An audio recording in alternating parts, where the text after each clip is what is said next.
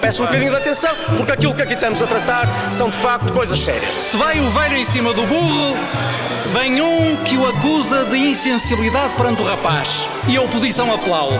Os senhores não têm a coragem de enfrentar aqueles que têm o mesmo tamanho que os senhores. Se vai o rapaz em cima do burro, outro denuncia o desrespeito pela velhice e a oposição aplaude. Só que o importante não é um anúncio às pinguinhas. Se montam os dois, velho e rapaz, coitado do burro, e a oposição aplaude. Enfim, não podemos ter almoço, ao menos aguentemos o pequeno almoço. Se deixam ir o burro sem carga, que desperdício, e a oposição aplaude.